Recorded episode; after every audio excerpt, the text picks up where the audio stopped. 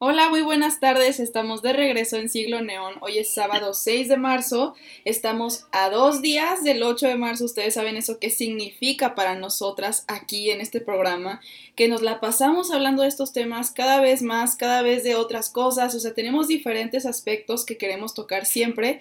Y qué mejor que hoy, 6 de marzo, ¿no? Para conmemorar realmente lo que significa esta fecha tan importante que recuerden, no es un día para felicitar a la mujer, no es un día que, sí, que qué padre, vamos, es un día festivo, o sea, realmente no es, no se trata de eso, se trata de recordar una lucha constante de, de, muchísimos asuntos históricos, de muchísimas partes que aún a la mujer no se le han atribuido en este mundo en pleno siglo XXI. No es un día para felicitar. Entonces, para que quede eso claro de una vez, para que recordemos a dónde queremos ir con este programa y qué queremos hablar Vale y yo. Déjenme les presento, les, les regreso aquí a Valeria para que ustedes escuchen también sus puntos de vista tan increíbles acerca del feminismo. Así que, Vale, ¿cómo estás el día de hoy? Hola Dani, pues estoy muy feliz de participar en el programa otra vez, porque la verdad me encanta, o sea, siento que es como un desahogo para nosotras y además pues sirve para que las personas que quieran escuchar información sobre estos temas y tomar conciencia pues les sirva, ¿no? Claro, o sea, de verdad, nosotras hemos hecho ya esto unas tres veces, si no me equivoco, dos. Pero bueno, tú y yo sí hemos hecho tres veces y luego teníamos a Isla también involucrada, que Isla hoy no nos pudo acompañar. Éramos la tercia perfecta feminista aquí para platicarles un poco acerca de todos estos temas que a nosotras nos revuelan mucho la cabeza. Y yo sé que no somos las únicas, yo sé que eh, hombres, tanto hombres y mujeres, o sea, a veces pensamos mucho en estos asuntos porque a veces son confusos y nosotras de hecho nunca dejamos de aprender, ¿no? Por eso hablamos tanto de ello, para que sigamos como realmente, eh, o sea, haciendo esta conexión que hacemos entre varias personas, o sea, que podamos contribuirnos con información, con, no sé, con simplemente puntos de vista, que siempre es diferente, oigan, siempre es diferente tener eh, amigos de qué, o sea, con quiénes hablar sobre estos temas sociales y, o sea, solamente tú hacerte tu punto de vista, o sea, es muy diferente las dos situaciones. Entonces, por eso, el día de hoy vamos a volver a hacerlo para que regresemos un poco la mente a descubrir el porqué del 8 de marzo, a descubrir el porqué de nuestro feminismo, o sea, muchas cosas que aún no hemos tocado en sí, en estos últimos programas, pero el día de hoy decidimos ya hacerlo y ponernos un poco más personales. Eh, si quieres de una vez ya, comenzamos platicando acerca de la marcha antes que nada. Recordemos que pues este, o sea, obviamente este año no se va a poder hacer de una misma manera como fue el año pasado, como han sido los años pasados. es una situación muy difícil, la verdad a mí sí me puede mucho, yo sé que a ti también, ¿vale? O sea que no, no podamos estar allá afuera pero es una cuestión de, pues de mucha relevancia, ¿no? Esto del COVID pues tiene que ser así, tiene que ser diferente, pero nosotras seguimos luchando desde nuestras casas. De todas maneras, vamos a hacer la pregunta, ¿por qué se marcha, vale? O sea, tú, ¿tú por qué tienes aquí esta información acerca de la marcha, o sea, esta conmemoración que se hace en las calles de las ciudades de todo el mundo? O sea, yo tengo una reflexión, una reflexión como de la importancia a mi perspectiva es como de que, número uno, obviamente visibiliza las violencias, ¿no? O sea, el hecho de que haya un montón de mujeres caminando, manifestándose en las calles, a la sociedad pues le llama la atención como hemos visto, ¿no? O sea, ¿por qué se están manifestando? ¿Por qué están tan enojadas? Pero la mayoría de las mujeres pues sabemos por qué estamos tan enojadas, ¿no? De hecho, este, hace ratito vi una noticia ahí que estaba en Facebook del periódico La del País, que se titulaba como, ¿cómo se titulaba? El movimiento feminista, la más fuerte oposición en México. Y dije, wow, o sea, sí, porque incluso esta Inara Suárez, pues la, la chava que denunció a Stop y a sus violadores, menciona cómo en el 2018, eh, cuando sufrió su violación, pues no tuvo el apoyo que está teniendo ahorita, ¿no? En, en ese caso, o sea, cuando fue el año de su violación. Incluso ella no lo tomaba, no, lo, no quería decirlo como una violación por lo mismo, porque en la sociedad no se hablaban los temas como se hablan ahorita. Eh, dice que había mucho slot shaming, eso de pues culpar a la víctima por su violación Y en estos casos, o sea, en este año y en el anterior, se ha visto cómo han salido más denuncias de las que ya había antes, porque a pesar de que aún la sociedad pues rechaza, una parte de la sociedad aún rechaza el movimiento feminista, está más, está más en, en, la, en la boca de las personas, ¿no? O sea, es más común que las personas sepan como qué es este movimiento y, y qué busca. Además de que pues en las manifestaciones pues no es la voz de una mujer, son, son las voces de muchísimas mujeres y, y, hemos visto cómo juntas pues somos más fuertes, ¿no? Como, se, como dicen por ahí, o sea, el conjunto de nuestras voces exigiendo pues que se nos respeten nuestros derechos causa un impacto muy grande en la sociedad y lo veo muy necesario. ¿Sabes algo? O sea, relacionado a lo que acabas de decir de, de cómo es esta fuerza feminista en este ámbito de la política. Eso yo también lo vi en muchas notas, cómo es que eh, la fuerza de esta ideología, de este movimiento, eh, no, se la, no la previnieron en los gobiernos que tenemos ahorita actualmente, en nuestro país al menos. O sea, gobiernos me refiero como a lo largo del país, en los estados, en, el país en general. Eh, es algo muy interesante eso, que lo ponen en, las, en los titulares de las noticias de cómo ok, está la fuerza opositora de un partido político, está que el PAN, que el PRI, que los que quieran, ok, están ahí todos haciéndose bola siempre, ¿no? Y juntándose siempre con los enemigos, etc. Hay lo que hacen siempre los partidos políticos. Pero del otro lado está el movimiento y colectivo feminista. Y ese no se guía por un lado o por el otro. Ese es independiente. O sea, ideológicamente lo es porque se basa simplemente en una filosofía muy amplia. Hasta podemos ver ahorita que vamos a leer lo de, lo de la historia del 8 de marzo. Se basa mucho en una ideología marxista. Entonces, o sea, es una cosa que remonta desde hace muchísimo tiempo, que obviamente tiene la fuerza que tiene porque tiene bases. O sea, no es una cosa que nació así de que, ¿sabes qué? Tiene que nacer el feminismo porque llovió y así la naturaleza lo decide. O sea, es que de verdad tenemos que observar que todo es una cadena de hechos, o sea, lo vemos siempre en la historia. Este programa que se dedica tanto a la historia, lo vemos que es una cadena de hechos que se va desencadenando, vaya, la redundancia, y así es como terminamos con lo que tenemos actualmente. Entonces, eso que dice se me hace por eso muy interesante, porque sí es cierto, lo podemos observar que, ok, quienes van a estar peleando por las vidas de, estas mujeres asesinadas, quienes van a estar allá afuera defendiendo todos estos derechos, son las mujeres de los colectivos feministas. No va a ser un partido político o el otro, porque son políticos y lo que hacen es politizar con esta información o politizar con estas causas que pues ya vimos lo que hacen también con las vacunas, o sea, se vuelve todo política, no se vuelve realmente el querer salvar a la humanidad y querer darle más eh, más favor a este sentido humano. Eso no es lo que pasa en México usualmente. Entonces, eh, también otra cosa, eh, comentabas esto del caso de Ainara Suárez, es un caso muy sonado, si no han escuchado sobre él, puede ser porque ya es como una cuestión así de youtubers, o sea, ya es algo como más que nosotros reconocemos un poquito más a nuestras edades, porque pues se trata de Yo Stop y de cómo se compartió esto todavía más, o sea, una youtuber que comparte opiniones, ay, de verdad muy retrógradas para esta época, una mujer opinando sobre cómo otra mujer es cierto adjetivo por tener estas, estos actos sexuales, o sea, unas cosas, y aparte fue una violación, o sea, tampoco fue que ella lo decidiera. Entonces, una mujer... ¿Perdón?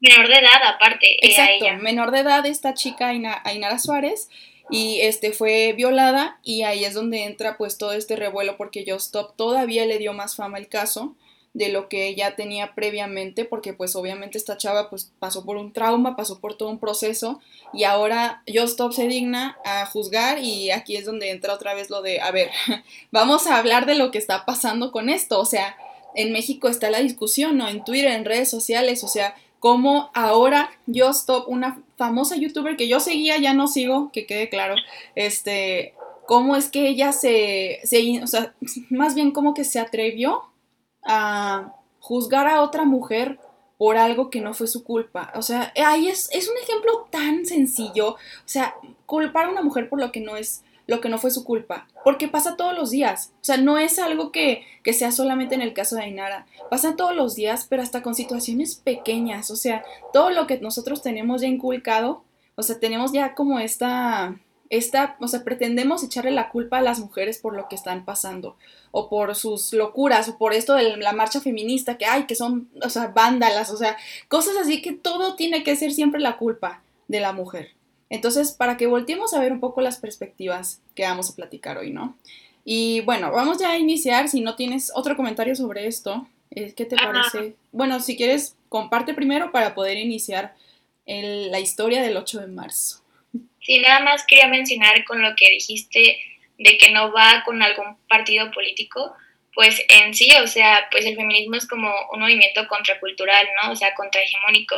Y pues hemos visto como, por ejemplo, a, AMLO le incomoda mucho el tema del el feminismo, pero incluso él se autonombra feminista, ¿no? Y es como de cuál es la lógica ahí. De hecho, ahorita lo vamos a abordar al ratito de, de pues el famoso pacto patriarcal e incluso pues de que cómo, cómo reacciona AMLO ante este movimiento. Ya empecemos con la historia del 8 de marzo. Sí, ahorita vamos a platicar de eso que dice este Vale, que es muy interesante porque estamos en México, es nuestro país, que quede claro, o sea, estamos hablando del presidente de nuestra nación, entonces para que lo recordemos siempre, recordemos siempre estos hechos que vamos a platicar después. Pero bueno, vamos entonces a iniciar ya con la historia del 8 de marzo. Es un poco variada, ¿eh? O sea, realmente como que nos tenemos que dar cuenta que siempre la situación en el, en el oeste y en el este son muy diferentes. O sea, me refiero como, como al lado de América, eh, todo lo que es Norteamérica, Sudamérica y lo que es ya Europa, o sea, y Asia, todo esto Obviamente todas las cosas que pasan en los dos lados del mundo son diferentes. Entonces, eh, sí se marca una pauta, claramente, en ciertos hechos que pasan en Europa se marca una pauta para que también ocurran en América, y eso es muy interesante, o sea, ver cómo la globalización desde un punto pues todavía lejano en nuestra historia, que son hace 100 años, pues sí ocurre a cierto punto para que nosotras, o sea, consigamos un movimiento colectivo ya de una manera pues global, no solamente en un país. Entonces, bueno, vamos viendo que empezó siendo el 28 de febrero el Día Internacional de la Mujer, o sea, no era el 8 de marzo en sí, primero fue el 28 de febrero de 1909 por varios hechos históricos que voy a contarles ahorita. Pues primero que nada, pues está el hecho de varias, eh, varios colectivos de diferentes índoles políticos que van surgiendo en los países como Alemania. Eh, estos países como que están eh, recibiendo mucho fulgor de este tipo de conocimiento. No sé si recuerdan, pues, en la Primera Guerra Mundial que yo les he contado que los científicos, o sea, toda esta área de la, de la educación, eh, es, una, es un área que pues tiene muchísimo fulgor en estas épocas del siglo XX. Entonces, o sea, todo en eso se está involucrando, la, o sea, la gente está creciendo hasta el área política, o sea, todo se está como que evolucionando muy rápido en Alemania y en otros países europeos. Entonces, eh, vemos que eso pasa primero, o sea, que se están generando estos colectivos alrededor como eh, para, para, la política de las mujeres, pero realmente no ocurre mucho, o sea, es 1909 todavía, vamos poco a poco. En 1913 sale Rose Schneiderman y ella es la de la famosa frase de la trabajadora tiene que tener pan, pero también tiene que tener rosas, o sea, le tienen que dar pan y rosas. ¿Esto qué se refiere? Que tiene que tener trabajo, o sea, le tienen que dar este, este derecho a trabajar y estas facilidades para que ella pueda ser independiente y sostenerse a sí misma, pero también tiene que tener dignidad. Y eso es muy importante, porque vemos las condiciones precarias todavía en la cuestión laboral en México, en diferentes países, o sea, en todos los países existe esta, esta área tan, tan rechazada todavía que nosotros no nos damos cuenta de que sigue ocurriendo, o sea, todo esto del trabajo que no es en sí digno y que no está siendo bien remunerado. Entonces, o sea, esto es lo que ocurre con esta revolución ideológica de Rose Schneiderman, que habla sobre que debería haber este Día Internacional del Trabajo para la Mujer. O sea, es, como ya algo más de trabajo, no se está tratando de como en diferentes derechos, pero pues obviamente va incluido el ser tratadas con dignidad pues en muchas áreas, o sea, no solamente en el trabajo, porque las mujeres aquí ya están metiendo su mano en lo que son los trabajos que también vamos a ver que en la Primera Guerra Mundial, cuando inicia, los hombres son los que están en la guerra y las mujeres son las que se quedan en las industrias. Y esto es lo que ocasiona una, situación muy precaria en el ámbito de sus labores. ¿Algo ibas a comentar tú, eh, Vale, acerca de esto? Me dijiste. ¿Algo querías recalcar de de la Primera Guerra Mundial? Bueno, de estas, de esta nuevo, este nuevo trabajo, ¿no? Que tenían las mujeres. Sí, de hecho quería hablar que yo recuerdo cuando me enteré de esta información y la verdad es que me decepcionó un poco porque yo, yo pensaba que las mujeres habían entrado a la industria del trabajo pues porque se consideraban personas que podían trabajar, ¿no? Por su autonomía, por su libertad para poder trabajar. Pero pues la realidad no fue esa, ¿no? O sea, la realidad en sí fue que el sistema capitalista necesitaba personas que trabajaran porque los hombres estaban en la guerra y dijeron, bueno, pues ya ni modo, las mujeres. Entonces, la verdad, sí me causó como cierta decepción de que en realidad las mujeres obtuvimos el derecho al trabajo por una necesidad capitalista, o sea, no porque se reconociera que somos personas que podemos trabajar en sí, sino porque no había de otra. Entonces, y eso todavía hasta estaba peor, las condiciones eran peores para las mujeres cuando empezó la Primera Guerra Mundial.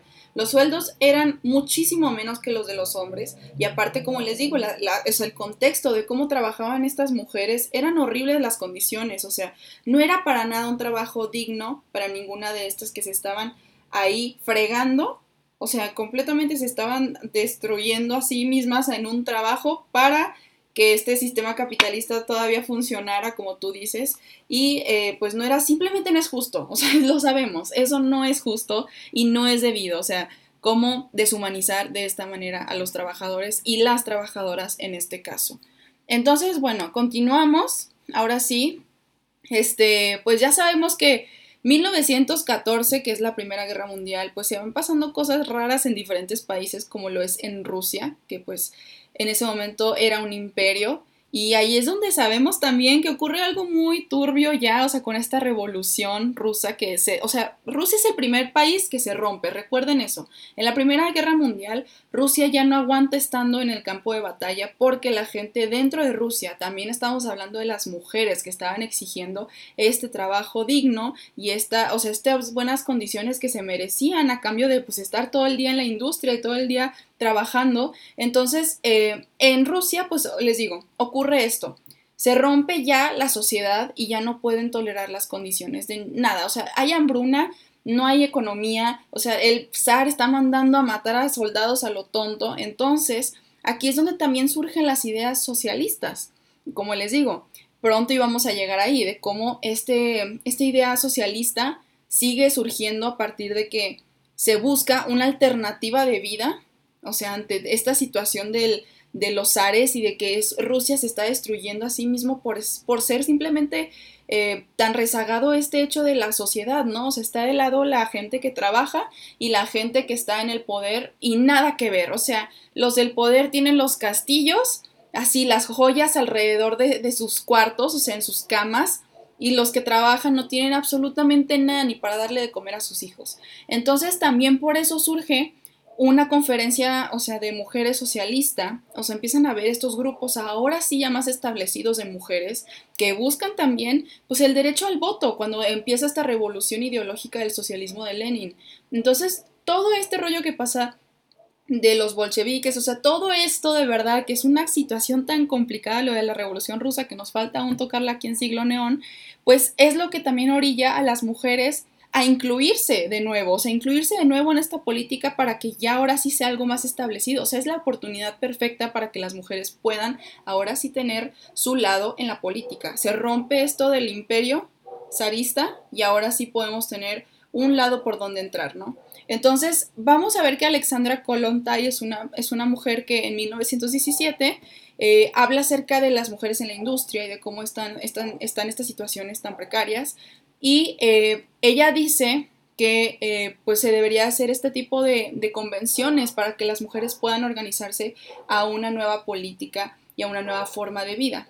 También León Trotsky, yo sé que ese nombre le resuena, ese hombre se murió aquí en México, para, o sea, para dato curioso, pero bueno, eh, Trotsky habla de cómo las mujeres no estaban tratando de evadir como la sociedad entera, o sea, no estaban tratando de decir que los hombres eh, los, los, enemigos más bien, eh, que ya se terminara y que se, o sea, que se murieran. O sea, ese no era el objetivo, el objetivo era unirse entre todos para que se hicieran más poderosos estos que estaban del lado socialista. Y de hecho eso es lo que lograban, dice Trotsky, que es lo que lograban las mujeres, o sea, hacer que los enemigos a veces se cambiaran de bando para que estuvieran con ellas y con el colectivo que ellas estaban apoyando socialista. Entonces, eh, es algo increíble porque aquí es oficialmente en donde entra la mujer en la política y de hecho se convierte pues en la revolución de febrero, esa famosa que empezó el 23 de febrero, que fue pues, o sea, cuando las mujeres estaban exigiendo, o más bien pidiendo que se, que se cambiaran de bando estos hombres de los enemigos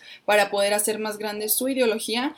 Y ese fue el día 23 de febrero, pero en este calendario extraño que tenía Rusia en ese entonces, cuando estaba bajo el poder de los zares, vemos que es el 8 de marzo en realidad. O sea, aquí en el, en el occidente sería el 8 de marzo. Entonces ahí es el primer indicio de que algo está ocurriendo ese, en esas fechas y de que hay una fuerza política muy fuerte que está creciendo también de parte de las mujeres. Por eso, ese es, o sea, les digo, como la primera vez que se nota un poco de esta lucecita, lucecita verde para las mujeres, y es el 8 de marzo.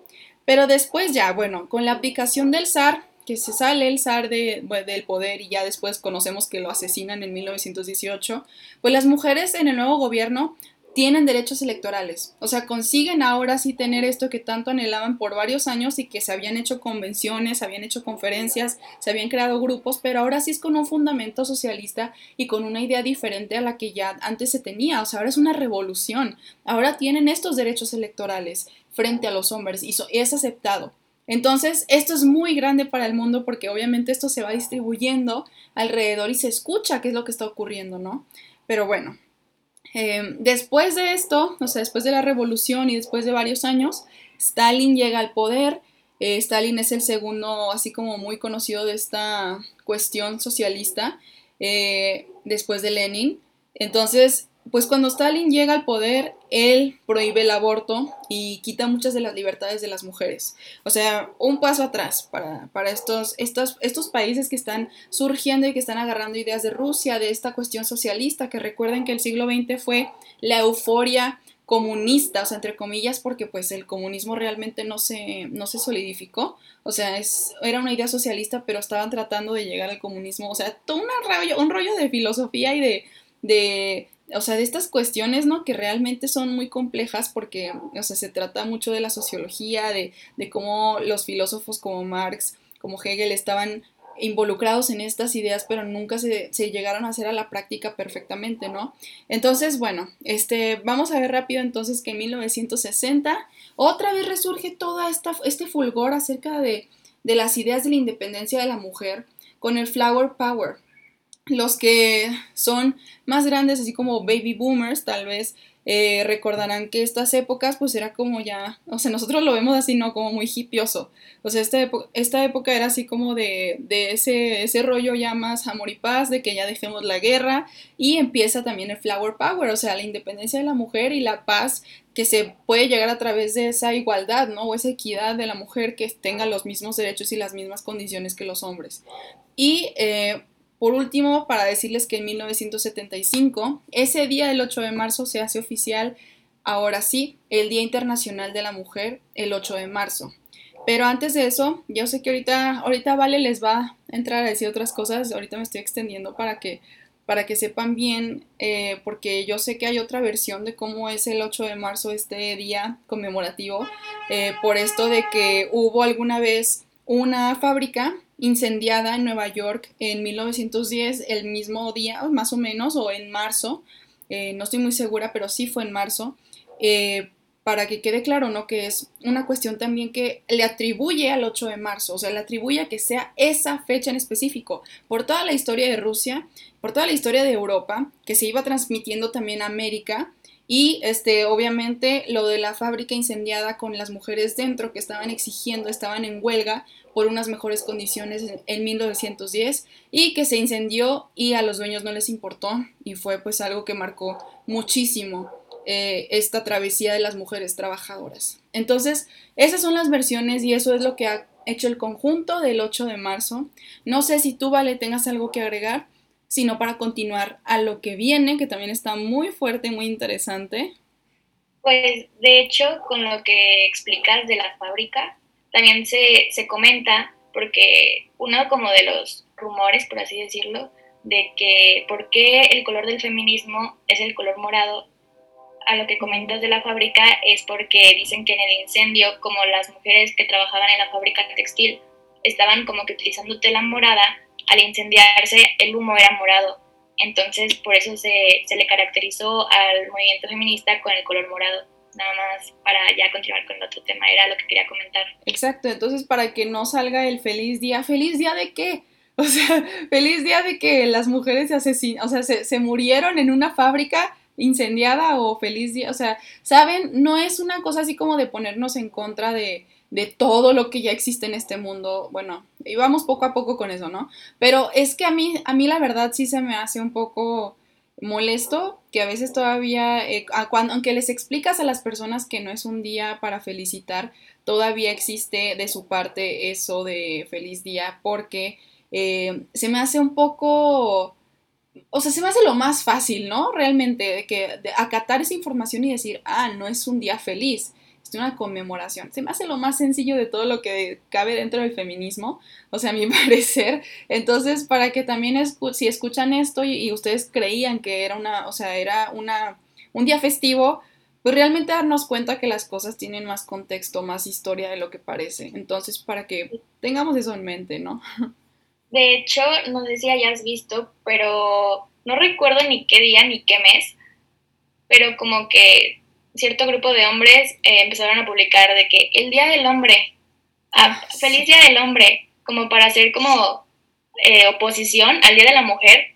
Yo dije, no, pues, ¿qué, se conmemora o por qué feliz Día del Hombre? No entendía, porque vi que muchas personas lo, empezaron a compartir, de que mujeres, ¿por qué no nos felicitan si es el Día del Hombre? Y yo, pues, ¿qué? O sea, ¿qué está pasando? Y ya investigué, y pues en sí no tenía gran trasfondo, o sea, sino que fue como siento que como que queriendo ser protagonistas de nuevo, ¿no? Porque incluso quisieron como poner una, una tesis de que supuestamente era como para las nuevas masculinidades, de que vamos a tener un día para que sea, para, con, para felicitar por las nuevas masculinidades, o sea, de que para apoyar eso. Pero en realidad siento que fue más forzado que nada porque pues las personas que lo publicaban en sí cuando platiqué con ellas, ni siquiera sabían qué se, celebra, qué se conmemoraba el 8 de marzo. O sea, creían que era una celebración y querían hacer como la oposición al Día de la Mujer. Ahí está. La desinformación que ocasiona como esas confusiones de toda la vida y más conflictos entre las personas, ¿no? Entonces, no sé si ya quieras comenzar con el siguiente tema, que es el pacto patriarcal. Tú nos das el inicio, la pauta de, a ver, de qué vamos a hablar aquí, ¿vale? Sí, justo es que decidimos hablar de este tema por lo que sucedió en las redes sociales, ¿no? De que muchas feministas empezaron a, a publicar de que presidente rompa el pacto y pues la voz se hizo muy grande, o sea, pasó por toda la República porque pues llegó hasta el presidente y justamente pues también quería hacer énfasis en eso, del poder que tenemos nosotras al alzar nuestra voz, porque claro que fuimos escuchadas, aunque no de la manera que esperábamos, pero, pero sí, o sea, y queríamos hablar sobre qué es el pacto patriarcal, aunque según recuerdo ya en anteriores programas lo habíamos mencionado, pero igual para recordarlo. En sí, el pacto patriarcal es como la, la, alianza que hay entre hombres para proteger para protegerse mutuamente de conductas violentas que tienen, que tienen contra las mujeres, o sea, conductas machistas, sexistas, es como una alianza siendo cómplices para guardarse eh, para cubrirse la espalda eh, sobre sus actos que cometen en contra de las mujeres, que son, o entre otros hombres que no, que no tienen su sexualidad en, en cuanto a conductas homofóbicas. Entonces, eh, pues esta noticia de que, de que las feministas le solicitábamos al presidente que rompiera el pacto, llegó al presidente, no sé si sabían, pero ahí en la mañanera él explica y dice, no, pues me estaban diciendo que que rompiera el pacto, así que le pregunté a mi esposa que qué es ese pacto patriarcal del que tanto hablan. Y pues la esposa sí le explicó, pero como que él no entendió porque él menciona, pero es que de qué, dice, yo no tengo ningún pacto, yo apoyo a las mujeres y yo las respeto. Y, y pues justamente al ratito vamos a hablar de eso, pero hemos visto cómo en su, en su presidencia no apoya a las mujeres realmente, ¿no?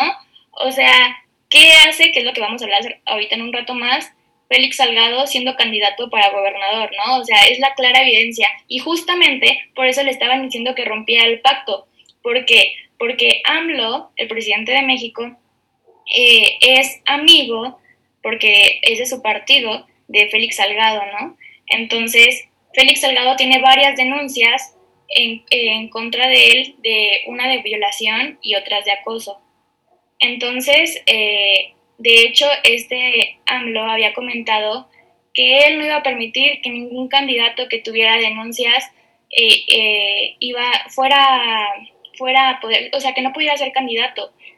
Pero al parecer una denuncia en cuanto a abuso sexual no le parece suficiente y, y él de hecho responde porque una mujer de hecho le preguntó de que el presidente qué opina acerca de lo que están cometiendo de que de que rompa el pacto y él ya estaba como que harto y dijo ya chale y es lo que a todas nos molestó no que su respuesta fue de ya chale ya ya no quiero hablar de esto no me corresponde a mí cómo no le va a corresponder a él qué opinas Dani?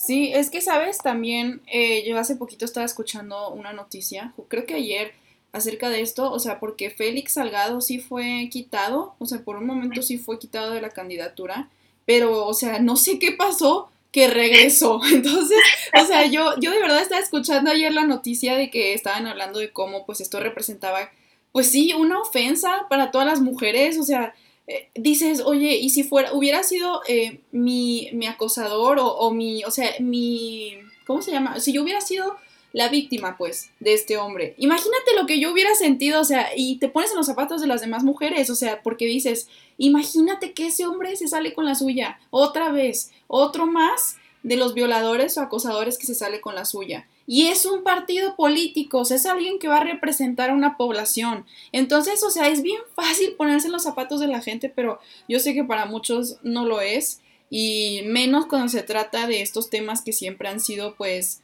de hacer para un lado. O sea, siempre ha sido más fácil ignorar los problemas, ignorar que realmente hay un machismo incrustado en este país, hacerle cara, hacerle frente.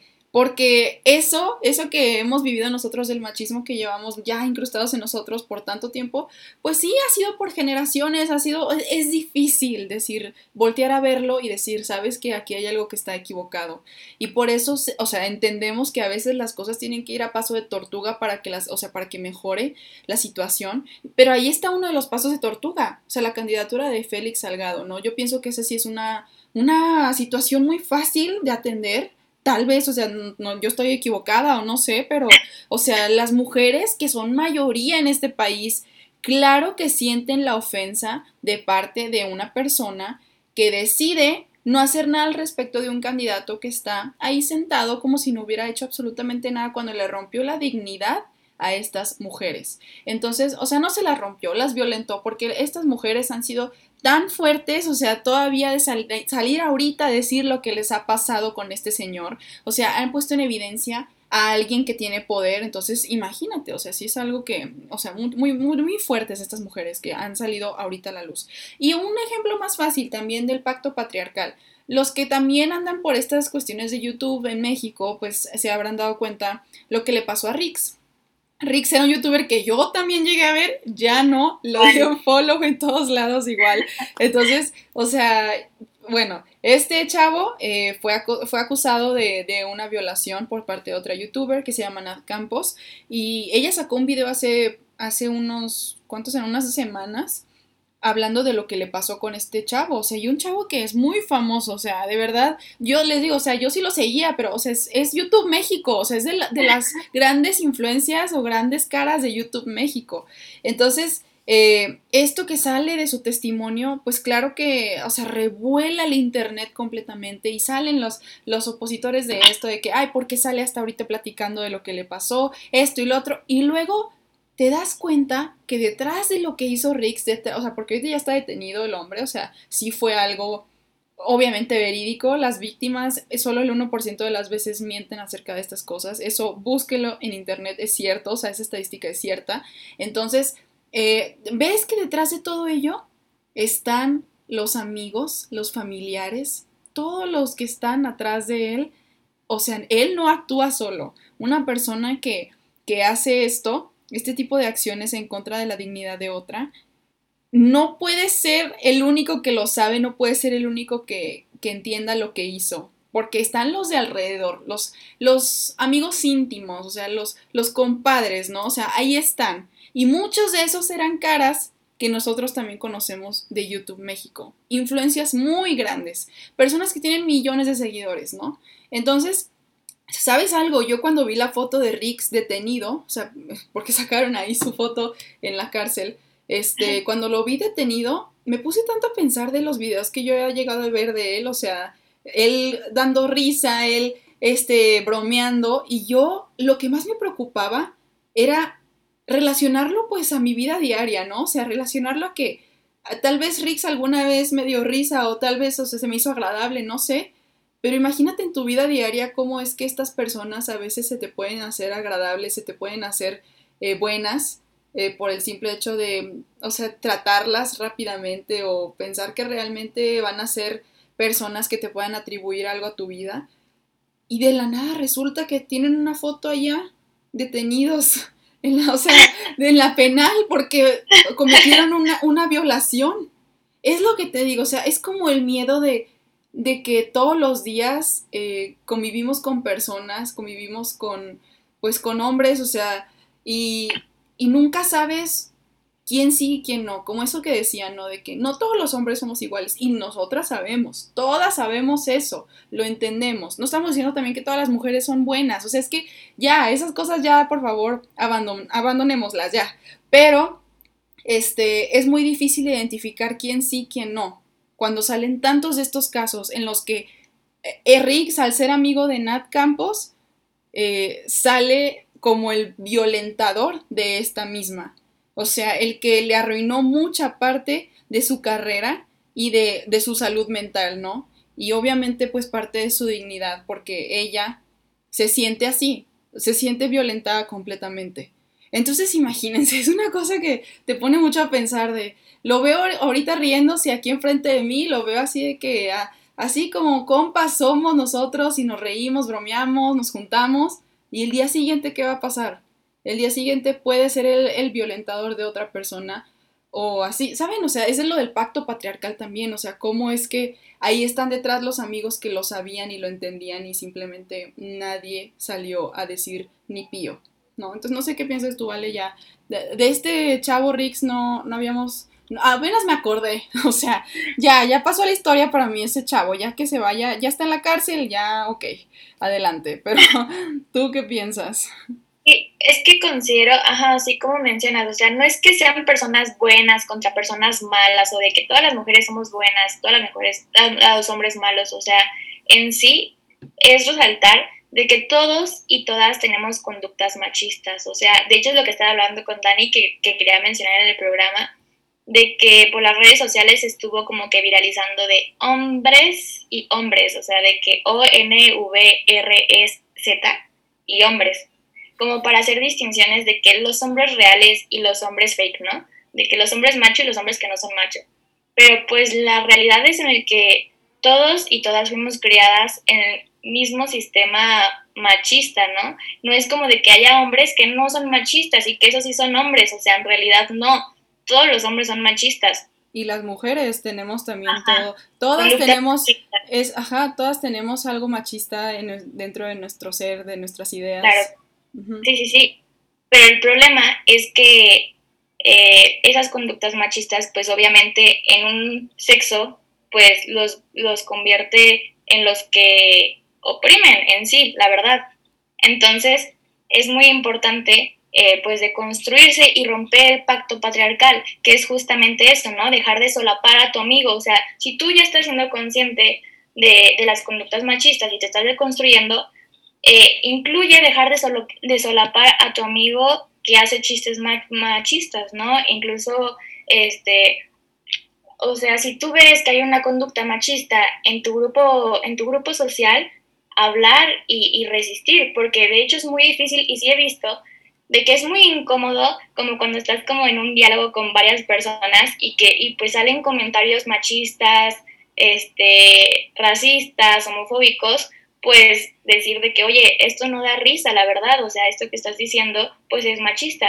Y, y obviamente entiendo que es algo muy difícil de hacer, pero es necesario. Y eso es romper el pacto patriarcal. Si, si ustedes ven que sus amigos hacen algo que le falta respeto a una mujer, ustedes ven que su, amigo está violentando a alguien o que ustedes están haciéndolo, es importante tomar conciencia y romper con y romper con estas conductas. O sea, porque también estuvo como muy viralizado eso de del humor negro, ¿no? Y de normalizar la violencia. No, o sea, no es de que seamos generación de cristal o que las mujeres no, no tengamos humor, porque obviamente no es eso. O sea, el problema está en que eso no da risa, o sea, la violencia no da risa. De hecho, pues muchos psicoanalistas han mencionado de que pues la comedia es como, ¿cómo lo apunté aquí? Es como se manifiesta un deseo inconsciente. O sea, obviamente, si yo no estoy a favor del machismo y, y, las violencias hacia la mujer, no, me, no, me, no estoy de acuerdo, obviamente, si alguien hace un chiste sobre eso, no me va a dar risa. ¿no? Entonces, ¿por qué a ustedes sí les daría risa? E, esa es la pregunta, o sea... Es algo de reflexionar eso, Exacto. Y entonces, incluso hemos visto, la comedia normaliza los temas, ¿no? Eh, hay muchas explicaciones, si quieren búsquenlo en internet o si tienen dudas me pueden preguntar y les mando videos o libros donde explican eso, ¿no? La importancia de de analizar la comedia, porque incluso hay, hay información acerca de, por ejemplo, el mismo machismo hace que haya chistes de violaciones en la cárcel hacia hombres. O sea, ya ven que es muy, muy, muy común de que, jaja, este, que no se te, va, no se te vaya a caer el, jabón en la cárcel, ¿no? O cuando encarcelaron a Rix, de que, ay, pobre Rix, que no se le vaya a caer el jabón o cosas así. O sea, igual no da risa, las violaciones no dan risa, ni a los hombres ni a las mujeres. Y es importante tomar conciencia qué es lo que me causa gracia y por qué. ¿Por qué me da risa un chiste racista? O sea, ¿por qué? ¿Sí me explico? Entonces sí, es lo que queríamos mencionar. Dice aquí, eh, arroba la más gallo, no sé si es amiga tuya o se metió aquí al, en vivo, dice, eh, yo quiero más info sobre analizar la comedia, me interesa mucho. Entonces, si quieres después, después de que acabemos aquí, me pasas todos estos datos o pongo aquí tu contacto de Instagram o lo que sea para que tú puedas proporcionar toda esta información que piden. Y muchas gracias por interesarse más sobre el tema, porque es muy importante hacer conciencia e interesarse sobre ello, porque como vemos, o sea, eh, cuando estamos desinformados es cuando se generan todos los conflictos, cuando no entendemos nada de la información detrás, del trasfondo de todo esto, es cuando se generan los conflictos. Entonces muchas gracias y ahí les ponemos el contacto de Vale para que puedan ustedes preguntarle para eh, que les proporcione todo esto. Y sí, o sea, de verdad, ay, es que de, ay, cómo me enoja, ¿verdad? que yo así, es que a mí, cómo me la han aplicado también esa, es broma. O sea, cuando te dicen, ay, sí, que la mujer eh, va a la cocina, es broma. Pero es que yo, en mi, en mi, en mi opinión, o sea, en mi aspecto personal, yo, yo no voy a bromear de eso. ¿Por qué será? Porque a mí no me causa nada en mi cerebro, ninguna reacción de serotonina, o sea, nada. Entonces, ¿por qué iría yo a, a bromear sobre ello, no? Entonces, eso que mencionaba Vale se me hace tan importante, tan chido, qué bueno que lo trajiste, o sea, a la mesa, eso de voltear a ver tus propios chistes, o sea, por dentro, a ver qué está pasando aquí. Y es, basta, o sea, nosotras ya no estamos para aguantar estas cosas que han violentado a las mujeres por tanto tiempo. O sea, la gente ha sufrido por esto. ¿Por qué vamos a estar aguantando los chistes de cosas que a otras personas les pueda arruinar completamente su salud mental? O sea, todo lo que ellos fueron alguna vez o sea, de verdad, ¿cómo nos deshumanizamos de esa manera? Yo no creo en el humor negro que se trate sobre violentar a otras personas. De verdad, yo creo que tú, o sea, tú tampoco lo haces. Eh, el humor negro es una excusa para ser sexista, homofóbico, racista sin que nadie te pueda decir nada porque es la, la excusa de que es un chiste, ¿no? Los chistes como dicen ahí, de broma en broma la verdad se asoma. Entonces, mucho cuidado con esos chistes, mucho cuidado con lo que se dice, porque no es solamente eso. Aquí adentro hay muchas cosas. Y si les cae el saco de otras cosas, ahí te van unas cosas, ¿eh? Yo, he escuchado a gente que estamos, o sea, no sé, está, estábamos escuchando así, ya ves que sonó mucho esto de la, canción de Y la culpa no era mía, ni dónde estaba, ni, ni cómo vestía, eh, que fue en Chile. Y aquí la raza que le caía el saco de que, por, pero ¿por qué dicen que el violador soy yo? Y yo, no te están diciendo a ti, pero si algo también te cae a ti del saco, es que por eso hay que ser tan observadores con lo que está pasando a nuestro alrededor, con la gente con la que estamos, porque de verdad eso de que te caiga el saco, o sea, si ahorita dicen en la tele, vale, ay, es que tú eres la asesina, tú eres la machista, a mí no me va a caer el saco, porque yo sé que yo no lo soy. Entonces, también cuidado con eso, nomás un tip de vida, ahí se los, se los recomiendo. Pero bueno, vale, este, no sé si ya para que podamos alcanzar quieras llegar a esto de nuestras historias, de cómo nosotras hemos llegado a esta cuestión del feminismo un poco ya más emotivo. Eh, bueno, si quieres antes de eso, déjame leer aquí un comentario que dice ramón.ox. Dice, es cierto, tenemos que pensar sobre lo que bromeamos y en general sobre cómo pensamos. Definitivamente, muchas gracias por contribuir y por estar consciente de esto. Ojalá, muchas personas se concientizaran así del tema, ¿no? Pero bueno. Saludos, este, Ramón. Sí, saludos a Ramón de parte de las dos. Entonces, vale, ¿quieres eh, que empiece yo o que empieces tú? Como quieras. si quieres, empieza tú, sí. Ok. Pues aquí les va a decir una historia de vida, es broma, no, tampoco. Tengo 19 años, he aprendido unas pocas cosas en mi vida y he tenido este, gente muy maravillosa alrededor de mí, este, que me ha ayudado pues a este proceso, ¿no? De muchas cosas, de evolucionar mi pensamiento, de madurar, de de establecer mi camino correcto. Obviamente no, he llegado ahí, o sea, creo que nadie a los 19 llega, ni a los 20, ni a los 25, o sea, yo creo que eso lo alcanzas ya cuando estás en el hecho de muerte, yo pienso, o sea, cuando te das cuenta que el camino ideal de la vida era simplemente vivirla, pero bueno, ahorita nosotros pensamos que, que conseguir un camino de vida es tener esto, tener lo otro, tener trabajo, tener el carro, tener, o sea, tenemos, o sea, tenemos una idea muy errónea de la vida, yo creo, pero eso lo vamos a descubrir hasta que ya estemos en el hecho de muerte. Pero bueno, el hecho aquí, aquí me puse bien filosófica, ¿no? El hecho aquí es que, este, yo quería que Vale y yo compartiéramos un poco de cómo llegamos a esta perspectiva feminista. De tanto que hemos hablado de ello, ustedes ya se darán cuenta que es una pasión muy grande que compartimos. No solo nosotras, tenemos más amigas y sé que hay muchísimas mujeres allá afuera que también lo comparten de la misma manera y de manera intensa, o sea, de manera así como un fuego que no se calma nunca, ¿no? O sea, de verdad, yo creo que cuando empieza el fueguito es como un incendio forestal, o sea, ya no se termina, de verdad no hay nada que lo pueda parar en ningún momento. Y este, yo por mi parte siento que este, al crecer te das, o sea, cuando eres una niña no te das cuenta de las cosas, obviamente. Tu realidad consiste en lo que tu papá tu mamá tu hermano, tu familia núcleo y tu familia alrededor este, te demuestra y te dice y te enseña. Eh, algunos somos, o sea, yo soy afortunada de que, pues, obviamente recibir una educación que a mí se me hace, pues, increíble de parte de mis papás, eh, recibir muchas, muchas cosas de privilegios también que, que, pues, a mí me hicieron ser de la manera en la que soy y este pues descubrir que aparte de esos privilegios pues había situaciones difíciles y no es entonces ahí es donde en esas situaciones difíciles te das cuenta que el privilegio es un privilegio no es una cosa que a todo mundo nos dan no o sea que todo mundo en México tiene que todo mundo en el en el universo ya ya lo tiene entonces este pues yo creo que al crecer también así como mucha parte con mi mamá más que nada o sea con este eh, pues mis, papás se divorciaron con muchas familias aquí en México.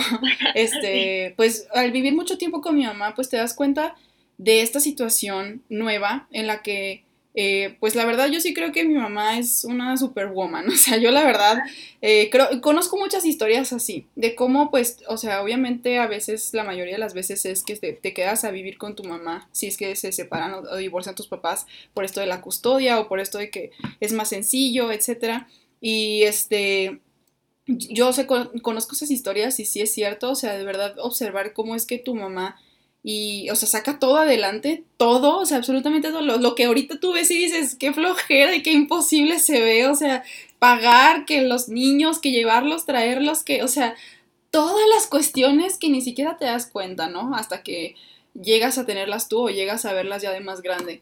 Entonces, todo esto y luego todavía, eh, no sé, como, como que es, no sé, siempre he sido una persona de opiniones muy fuertes y creo que cuando te rodeas de personas de la misma manera, o sea, con opiniones fuertes, ahí es donde también entra esta cuestión psicológica en donde te empiezas a cuestionar absolutamente todo.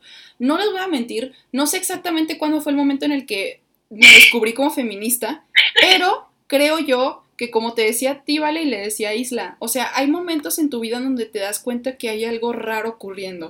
O sea, cuando hay, pasa una conducta machista, una conducta así como, o sea, tú lo sientes a tus 15, 14 años, sientes que hay algo raro ocurriendo, eh, o sea, a tu alrededor y que no es normal, pero no sabes qué es y no sabes cómo encasillarlo. Entonces, simplemente pasa de largo. Pero luego cuando llegas yo pienso a tener más como relaciones afectivas tal vez, ¿sabes? O sea, relaciones afectivas en cuanto, pues, a, o sea, románticas o también ya tus amigos que son en prepa y en universidad, que son los que más ahora sí piensan igual que tú, ahí es donde te empieza a ver ahora sí, a, o sea, a ti desde afuera y de cómo se supone que ellos te ven y cómo tú los ves a ellos. Entonces, pienso yo que eso también es una gran influencia de cómo convertirte a, esto, o sea, a una feminista, pues, o sea, ver cómo es que esa visión que ellos tienen tal vez no es la que tú quieres, o sea, no, no, no quieres que te vean como alguien inferior, no quieres que te vean como una persona que no vale lo mismo que, que los hombres, o, o sea, todas estas cosas que vas descubriendo con las amistades y con las relaciones que tienes.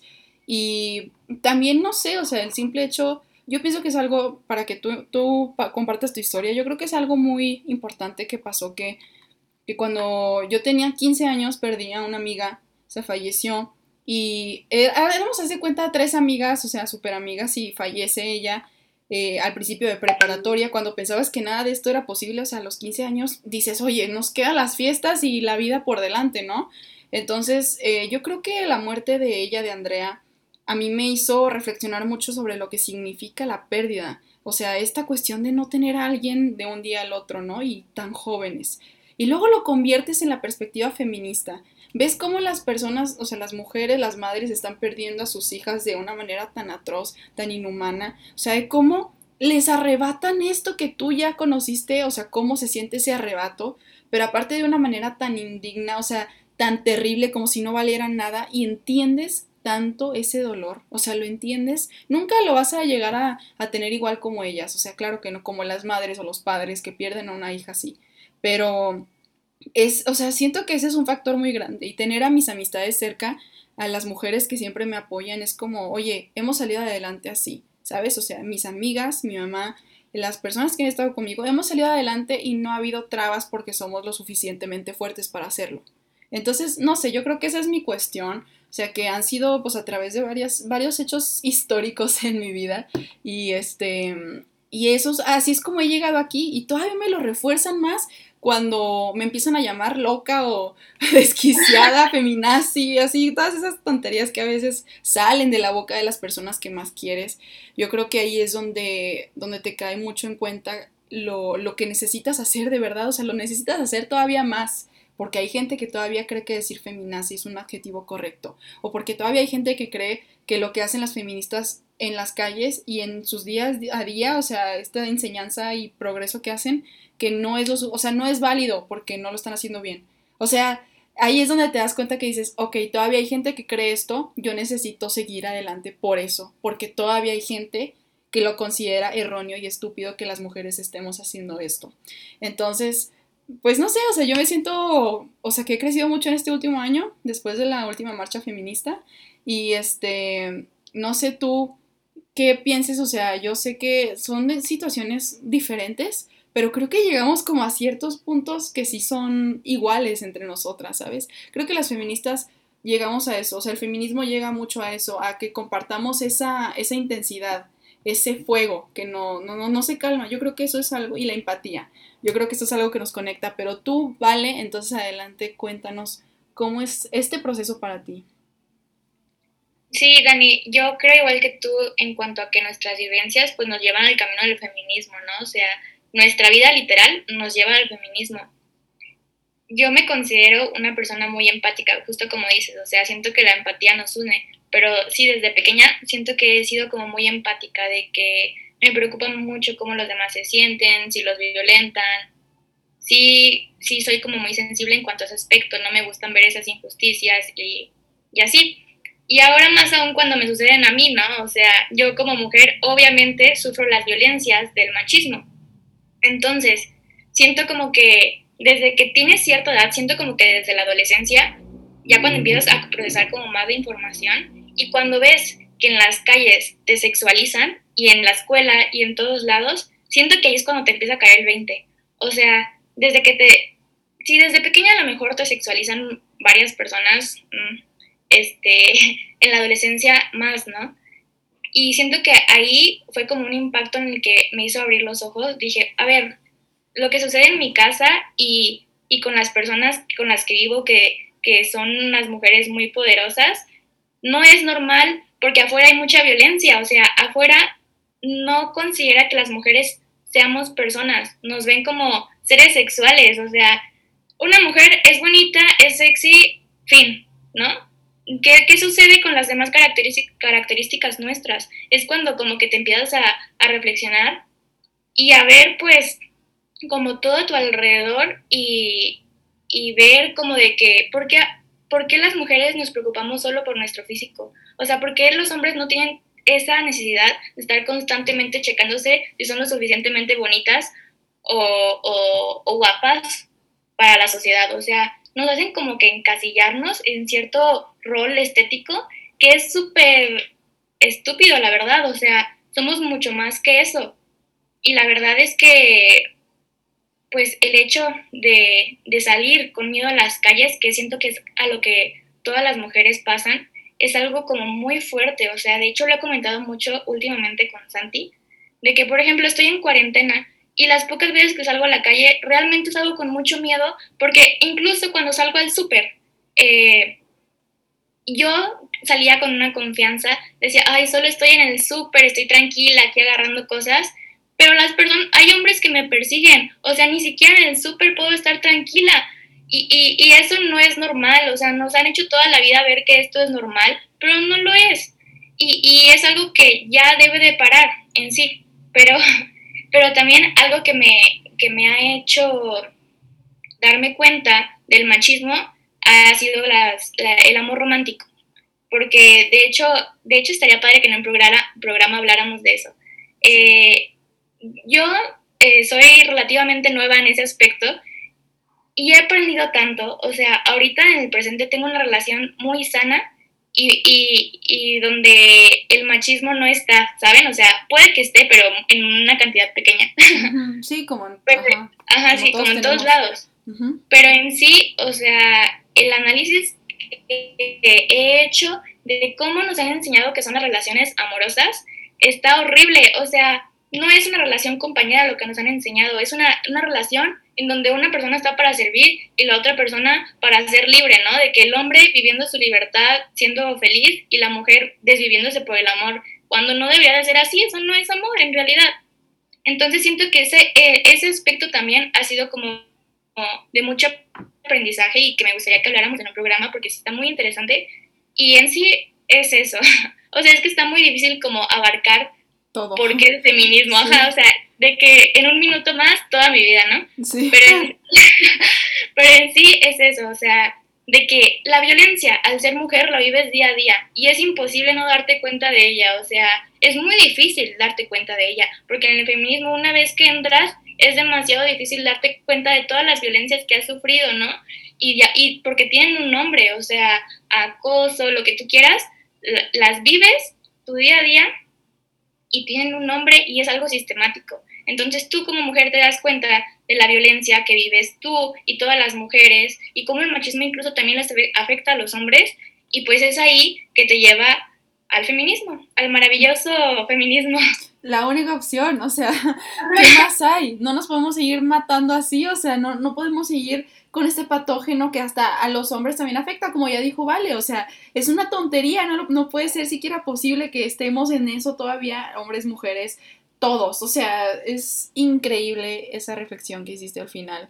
Y yo espero que con estas historias eh, puedan ustedes relacionarse un poco, puedan reflexionar, o sea, siendo hombres, mujeres, trans, o sea, de todo, o sea, trans mujer, trans hombre, de que como íbamos a hablar de eso, de hecho, está padre, o sea, esa, rama de, del feminismo, o sea, que está, está muy interesante la inclusión y todo esto, pero no, no alcanzamos.